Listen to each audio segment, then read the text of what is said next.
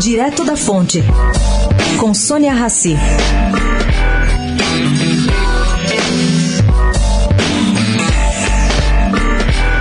Do speech anual de Warren Buffett, sábado, fontes da coluna tiraram uma máxima.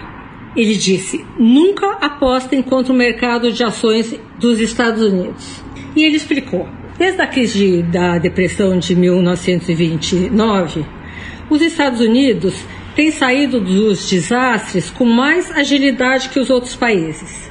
A crise de 29 quebrou muitos bancos, pessoas, empresas, não só nos Estados Unidos, mas pelo mundo. Mas os Estados Unidos fez um hedge frente a futuras crises.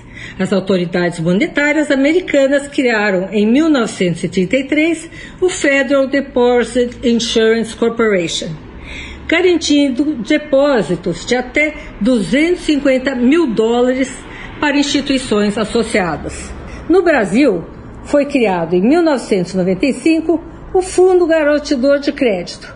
Coincidentemente, ele garante 250 mil reais.